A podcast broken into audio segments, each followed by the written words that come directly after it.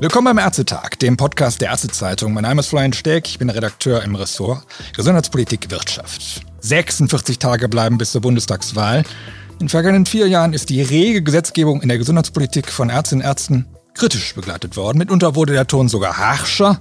Man erinnere sich nur beispielhaft an die Diskussion über das Terminservicegesetz TSVG. Grund für uns? Das Spannungsverhältnis von Ärzten und Gesundheitspolitikern etwas genauer zu beleuchten. Und das tun wir natürlich mit Blick auf die Wahlentscheidung am 26. September.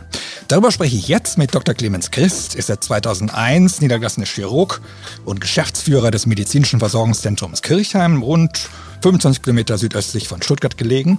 Das MVZ vereint Ärztinnen und Ärzte aus fünf Fachbereichen Chirurgie, Neurologie, Psychiatrie, Dermatologie und Kinder- und Jugendmedizin. Sein Counterpart aus der Politik ist Michael Henrich. Er bewirbt sich für die CDU zum sechsten Mal in das Direktmandat im Wahlkreis Nürtingen, Baden-Württemberg. Er ist gelernter Rechtsanwalt und gehört dem Bundestag seit dem Jahr 2002 an. Herr Henrich ist Mitglied im Gesundheitsausschuss, doch zuletzt Berichterstatter für den Bereich Arzneimittelversorgung, Apotheken seiner Fraktion und zudem Obmann im Gesundheitsausschuss. Seien Sie beide ganz herzlich willkommen. Hallo, guten Tag. Einen schönen guten Abend. Hallo. Ja, die zu Ende gehende Legislaturperiode war ja in der Gesundheitspolitik geprägt durch mehr als zwei Dutzend Gesetzgebungsvorhaben. Dr. Christ, welches Gesetz hat Ihrer Erinnerung nach denn den nachhaltigsten Einfluss auf Ihre Arbeit als niedergelassener Arzt gehabt? Sei es positiv oder negativ? Also generell haben Sie es im Prinzip schon erwähnt vorher, das Terminservicegesetz oder das Serviceverbesserungsgesetz, glaube ich, heißt. Das hat äh, zum Beispiel äh, durchaus für Furore gesorgt bei uns. Und äh, zumal wir alle verwundert waren, wie es jetzt dazu kam. Hm. Und ja, wir sind jetzt nicht sonderlich glücklich damit gewesen, aber unterm Strich zweifeln wir halt auch an der Wirksamkeit. Und dann ist zum Beispiel ein großes Thema natürlich die Digitalisierung. Ja. Trifft uns natürlich auch, ganz klar. Ja. Mhm. Wohl wissend, dass es sein muss, aber ja. Gegenfrage Henrich, welches Gesetzesprojekt ist Ihnen denn als besonders kontrovers in Erinnerung geblieben und warum? Also wenn man die gesamte Legislaturperiode betrachtet, natürlich die komplette Gesetzgebung um die Corona-Pandemie, das Infektionsschutzgesetz, ja. die damit verbundenen Änderungen, äh, das waren turbulente Zeiten in äh, Berlin, Protestdemonstrationen. Die Welt äh, titelte damals mit der Schlagzeile Dämmerung der Demokratie. Also das hat das waren schon die einschneidendsten Erlebnisse. Wenn ich jetzt rein fachlich sozusagen versorgungspolitisch die Dinge betrachte, würde ich ähnlich wie der Clemens Christus beurteilen und sagen, es hat zum einen das Terminservicestellengesetz, weil es diese Debatte um die Zwei-Klassen-Medizin zu meiner Überraschung befriedet hat. Also ich gebe ganz offen zu, dass ich anfangs sehr, sehr skeptisch war, ob das Terminservicestellengesetz das schaffen kann. Aber ich konstatiere heute, es gibt in der Öffentlichkeit mein, nach meiner Wahrnehmung kaum mehr eine Diskussion über unterschiedliche Wartezeiten und damit hat das Gesetz seinen Zweck erfüllt. Und das zweite äh, Thema sind natürlich die Gesetzgebungsverfahren rund um die Digitalisierung des Patientendatenschutzgesetz, die Einführung der elektronischen Patientenakte und natürlich auch das Gesetz, wo wir erstmals die digitalen Apps in den Versorgungsalltag integrieren. Mhm. Der Blickwinkel von Ärzten und Gesundheitspolitikern auf das, was mutmaßlich vom Gesetzgeber geregelt oder reformiert werden sollte, ist naturgemäß unterschiedlich. Herr Dr. Christa Henrich, gibt es Ihrer Wahrnehmung nach vermeintlich blinde Flecken in der Wahrnehmung des jeweils anderen, also der jeweils anderen Gruppe, Politiker versus Ärzte? Und woran machen Sie das fest? Nee, ich, finde, äh, ich mache jetzt seit 20 Jahren äh, Gesundheitspolitik und ich nehme wahr, dass sich die äh, Gesprächskultur deutlich verbessert hat in den letzten Jahren. Das mag auch an der besonderen Situation in Baden-Württemberg liegen, wo wir einfach auch Vertreter in der Ärzteschaft haben, sei es bei der Ärztekammer als auch bei der Kassenärztlichen Vereinigung, die den Dialog mit der Politik suchen. Und so sind wir in einem guten kommunikativen Austausch nicht immer für beide Seiten zufriedenstellend und durchaus manchmal auch kontrovers, aber es ist eine ganz andere Debatten- und Diskussionskultur, als es zum Beispiel in den Jahren 2005 bis 2010 unter der damaligen Gesundheitsministerin Ulla Schmidt war. Hm. Herr Dr. Chris, wie nehmen Sie die Dialogkultur wahr? Ja, wenn ich da einhaken darf, also ich würde sagen, man muss da zwei Ebenen voneinander trennen. Also die eine Ebene, die halt in den medialen Plattformen stattfindet und wo ja, Funktionäre aufeinandertreffen oder äh, Leute, die unbedingt was loswerden wollen. Und dann muss man, denke ich, so diesen Bereich nehmen, wo es um konkrete Probleme geht. Und wenn ich jetzt die mediale Kultur anschaue, dann würde ich sagen, ja, die Krankenhäuser, die haben sehr viel Aufmerksamkeit erfahren jetzt im Rahmen der Covid-Geschichte und die niedergelassene Ärzteschaft vielleicht etwas weniger. Wenn ich aber natürlich jetzt mit Michael Henrich zum Beispiel über sowas diskutiere, also den Leuten, die da sachlich sehr tief drin stecken, dann ergibt sich dann gleich wieder ein ganz anderes Bild. Mhm. Und von dem her würde ich dem Herrn Henrich recht geben, ja, wir haben eine, eine vernünftige Umgangskultur inzwischen. Mhm. So teilen Sie auch die Einschätzung, wie Herr Henrich sagte, dass sich das seit Anfang der Nullerjahre verbessert hat in der Dialogkultur zwischen Ärzten und Politikern, Gesundheitspolitikern? Also in meiner Wahrnehmung schon. Ja. Hm. Ich meine, es gibt kontroverse Themen, ganz klar, aber also ich empfinde da ein Bemühen auf allen Seiten. Ja. Hm. Mit Blick auf den 26. September, die Corona-Pandemie, und das ist jetzt wirklich schon eine Binse, hat ja Stärken und Schwächen des deutschen Gesundheitssystems erkennbar werden lassen. Wenn es nach Ihnen geht, wo sollte der Gesetzgeber nach der Bundestagswahl besonders dringlich Hand anlegen? Um welchen Ziel? Herr Dr. Christ, wollen Sie vielleicht zuerst beginnen? Ja, ich, ich würde so sagen, die, die große Erkenntnis aus der äh, Corona-Pandemie sind sicher einfach mal die Ressourcen gewesen am Anfang, die gefehlt haben. Also Masken, Schutzkleidung, äh, Desinfektionsmittel und solche Sachen. Und wenn man zum Beispiel nach Italien guckt und weiß, dass es dort im Prinzip keine niedergelassenen Fachärzte gibt, sondern dass die ganze Versorgung der Fachärzte im Prinzip an die Krankenhäuser gebunden ist. Und in der ersten Welle gab es in Italien da unglaublich viele Ansteckungen in den Krankenhäusern, weil dort die Leute halt in den Warteräumen gesessen sind im großen Stil. Dann wäre das ein Argument zu sagen, man sollte unbedingt die dezentrale Struktur von unserer Gesundheitsversorgung erhalten. Also ich meine damit einen niedergelassenen Bereich neben einem stationären Bereich und im stationären Bereich durchaus auch die regionalen Häuser nicht komplett untergehen lassen durch Zentralisierung könnte zum Beispiel so ein Ansatzpunkt sein. Mhm. Henrich, weil Chris gerade sozusagen die ambulante Schiene sehr stark betonte. Krankenhäuser, wie er eingangs sagte, standen sehr stark im Mittelpunkt. Mehr als 10 Milliarden Ausgleichszahlungen hat es gegeben. Wie ist Ihre Perspektive auf das, was besonders dringlich ist? Ich möchte zwei Zitate anbringen. Eines von Jens Spahn, der immer wieder öffentlich betont hat, dass von sieben Covid-Erkrankten sechs ambulant versorgt wurden. Und ich möchte anbringen ein Zitat von einem Gesundheitsökonom. Ich weiß jetzt nicht mehr, ob es der Herr Busse oder Schreiöko war, aber ich glaube, einer von beiden, der hat das zum Ausdruck gebracht, was der Clemens Christ schon erwähnt hat, nämlich, dass die Stärke unserer Versorgung war und einfach auch ein Grund dafür, dass wir gerade in der ersten Phase der Pandemie sehr, sehr gut durchgekommen sind. Einer von den beiden hat gesagt, es lag daran, dass wir die Patienten von den Krankenhäusern ferngehalten haben und fernhalten konnten. Ja. Und das ist, glaube ich, ganz, ganz wichtig, dass wir uns das bewahren, dass wir diese doppelte Facharztstruktur beibehalten, dass wir auch schauen, dass vieles, was sozusagen an Versorgung stattfindet, eben auch ambulant äh, erfolgt. Das sind für mich so ganz wesentliche Bausteine. Und dann ist natürlich für mich auch wichtig, dass wir diese Versorgungsstrukturen, die wir in Deutschland haben, weiterhin stärken. Vielleicht noch ein bisschen die Zusammenarbeit der einzelnen Sektoren intensivieren und ausbauen. Mhm. Die Pandemie, auch das ist keine neue Erkenntnis, bringt große finanzielle Belastung mit sich, auch für die gesetzliche Krankenversicherung. Nach Schätzungen könnten den Kassen kommen Jahr 16 bis 18 Milliarden Euro fehlen, Herr Hinrich. Werden wir eine neue Ära der Kostendämpfung erleben? Unter einer neuen Bundesregierung, wie immer sie aussieht?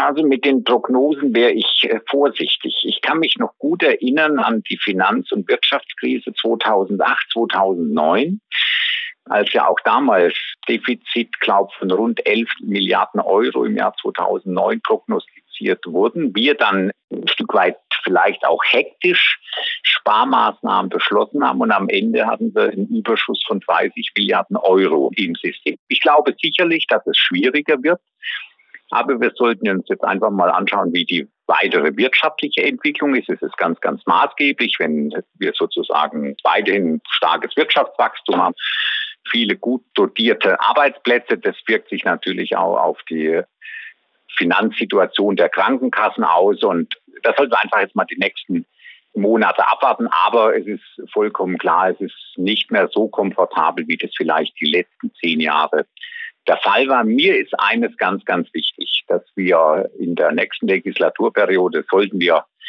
die Pandemie einigermaßen überstanden haben, nicht anfangen, am Personal oder sonst wo zu sparen bei denen, die sozusagen äh, tolle Arbeit während der Pandemie geleistet haben. Ich glaube, das wäre ein schlechtes und ein falsches Zeichen der Politik, wenn wir dann ein halbes Jahr später sozusagen äh, mit drakonischen Sparmaßnahmen für Frust und Demotivation sorgen. Hm, Dr. Christ, Ärztinnen und Ärzte, die schon länger im Geschäft sind, erinnern sich noch an die Milliardendefizite der GKV in den Nullerjahren. Heinrich hat es gerade gesagt. Welche Fehler sollte der Gesetzgeber bei seinen Versuchen der Kostendämpfung, wie immer stark sie nötig sein werden, unbedingt vermeiden? Also ich, ich sage jetzt mal, in den Nullerjahren, da gab es ja eine Ärzteschwemme. Und da war das natürlich dann irgendwie so ein Automatismus, dass man gesagt hat, na gut, dann spart man da halt und äh, hat es schon hinbekommen. Jetzt haben wir eine komplett andere Situation. Jetzt haben wir im niedergelassenen Bereich, wenn man die hausärztliche Versorgung anschaut, halt einfach ganz fürchterliche Lücken. Wir haben einen Altersdurchschnitt bei den niedergelassenen Ärzten, der, glaube ich, knapp an den 60 Jahren liegt.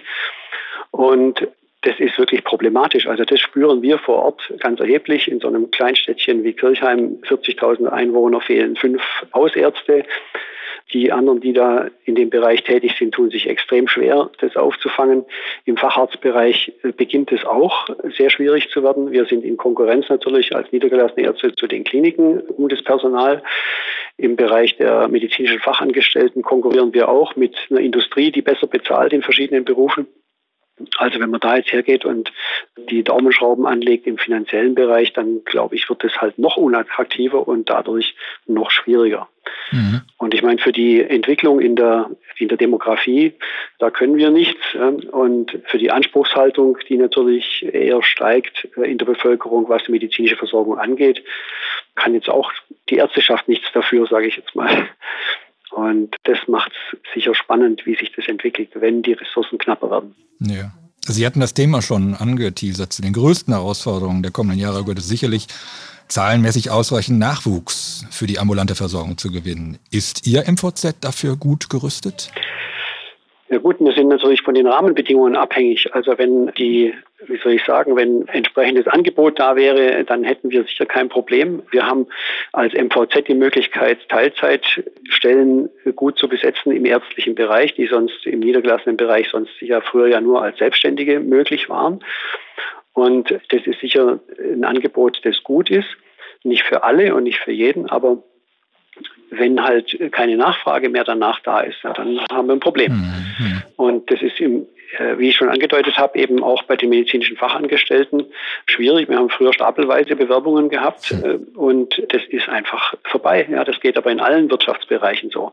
Ja. Und äh, die, die Jungen können relativ gut auswählen, wo sie hingehen, weil es überall vakante Möglichkeiten gibt für Ausbildungen und es ist nicht so, dass wir uns da leicht tun. Ja muss man ganz klar sagen. Mhm. Henrich, die, die Reform der Approbationsordnung, die Frage der Nachwuchsgewinnung, äh, insbesondere für Hausärzte und Hausärzte, sind ein Dauerbrenner der Gesundheitspolitiker in Bund und Ländern. Haus- und Fachärzte fehlen auch in Baden-Württemberg. Äh, der Chris sagt das gerade an immer mehr Orten.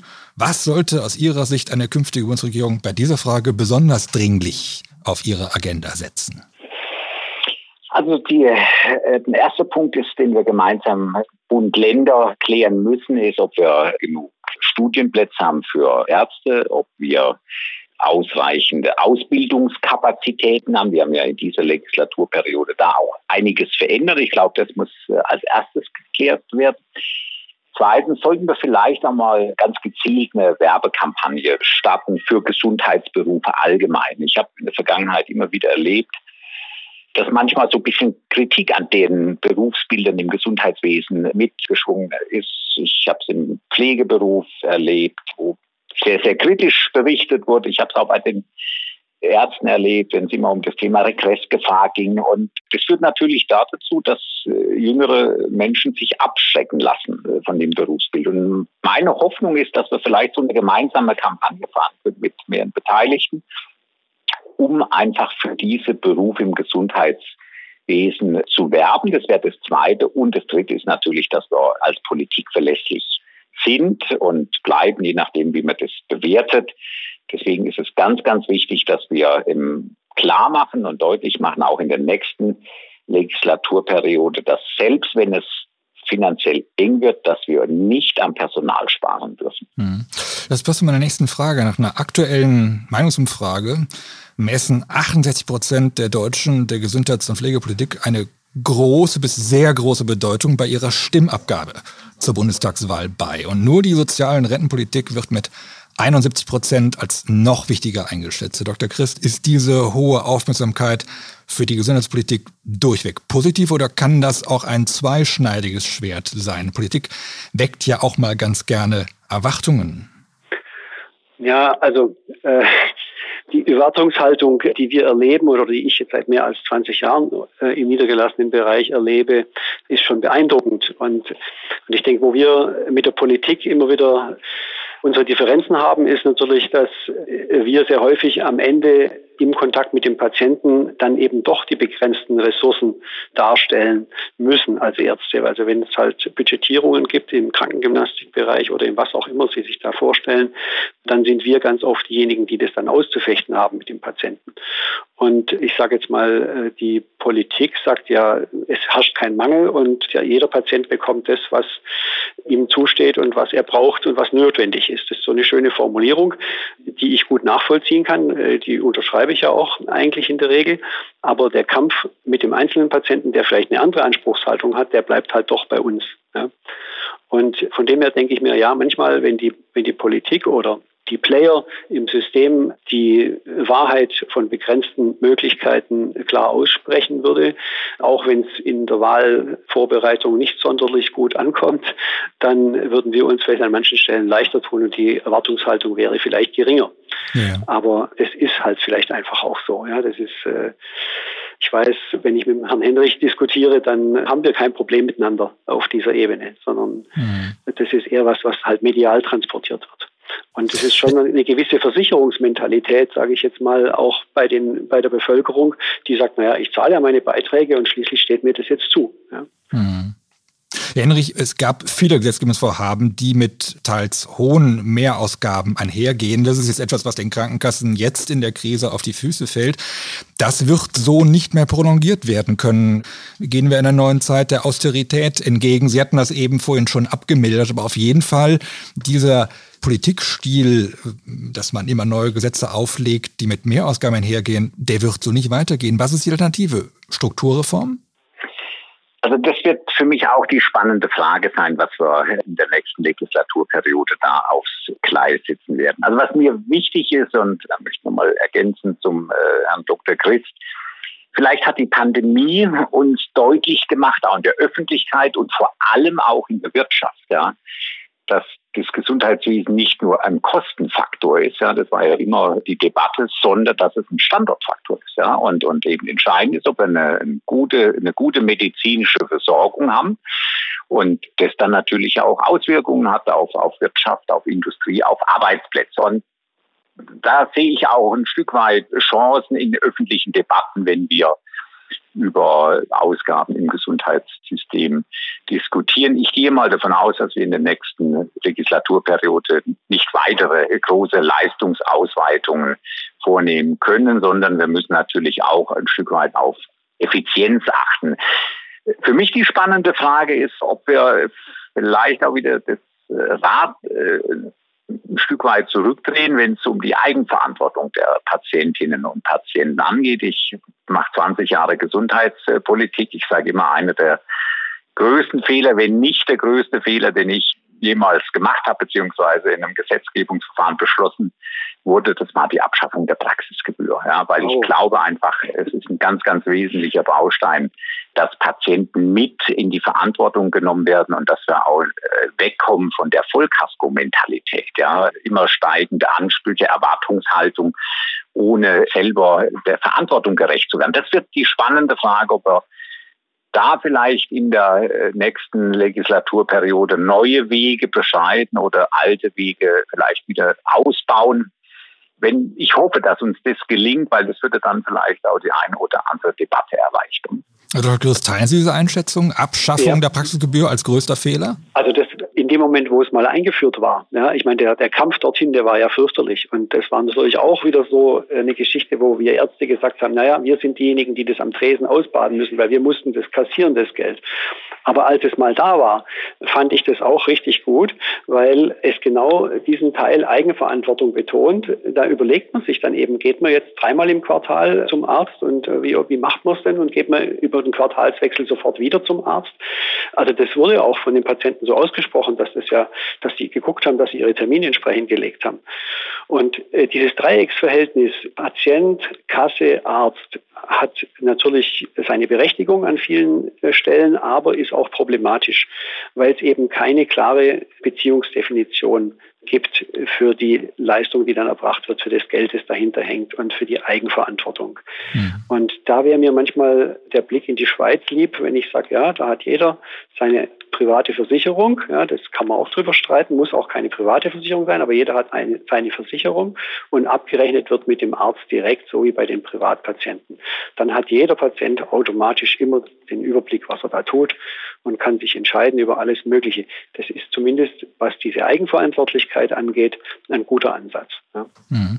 Ich wollte noch mal auf eine andere Gruppe von Patienten kommen, denn die Pandemie und die Impfkampagne haben ja offenbar werden lassen, dass viele Menschen, auch gerade vulnerable Gruppen, durch herkömmliche Wege der politischen Kommunikation nicht oder nicht ausreichend erreicht werden. So sind bis heute etwa die Impfquoten Baden-Württemberg je nach soziodemografischer Struktur der Stadt- und Landkreise sehr unterschiedlich teilweise. Muss der Gesetzgeber Henrich angesichts dieser Erfahrung neu oder anders über die Zugänglichkeit zur medizinischen Versorgung und zu Versorgungsangeboten nachdenken? Ja, ich glaube, das ist eine der Lehren der Pandemie, dass wir schon noch mal schauen, erreichen wir alle Bevölkerungsgruppen mit den Versorgungsangeboten, mit Präventionsmaßnahmen und Ähnlichem. Das, das wird ein ganz, ganz wesentlicher Baustein sein, dass wir da einfach, wie gesagt, Verbesserungen erreichen und wir müssen auch darüber nachdenken, wie wir niederschwellig in Stadtbezirke und, und Ähnliches kommen. Da gibt es schon Maßnahmen, die eher in, in anderen Fachbereichen, im Baurecht und Ähnlichem angesiedelt sind. Aber ich glaube, da muss sich auch Gesundheitspolitik drum kümmern. Hm. Haben Sie ähnliche Erfahrungen, Chris, dass einfach auch die Hemmschwelle zum Facharzt zu gehen groß ist, sodass sie eine bestimmte Klientel von Patienten nicht oder nur unterdurchschnittlich selten sehen? Nee, das ist, glaube ich, im niedergelassenen Bereich nicht so der Fall. Wie, äh, also wir hören sehr viel von den Patienten, dass sie sagen, ja, wenn es irgend geht, möchte ich nicht ins Krankenhaus. Das ist ein Spruch, der sehr häufig kommt. Hm. Aber äh, wir, also bis auf diese erste Phase der Pandemie, da haben wir auch gelitten und haben auch weniger zu tun gehabt, also in der ersten Welle. Aber danach, muss ich sagen, hat sich das sehr schnell normalisiert und es ist eher so, dass die Leute sagen, ja, kann ich denn auch im niedergelassenen Bereich bleiben? Ja? Mhm. Und muss ich denn unbedingt ins Krankenhaus? Ja?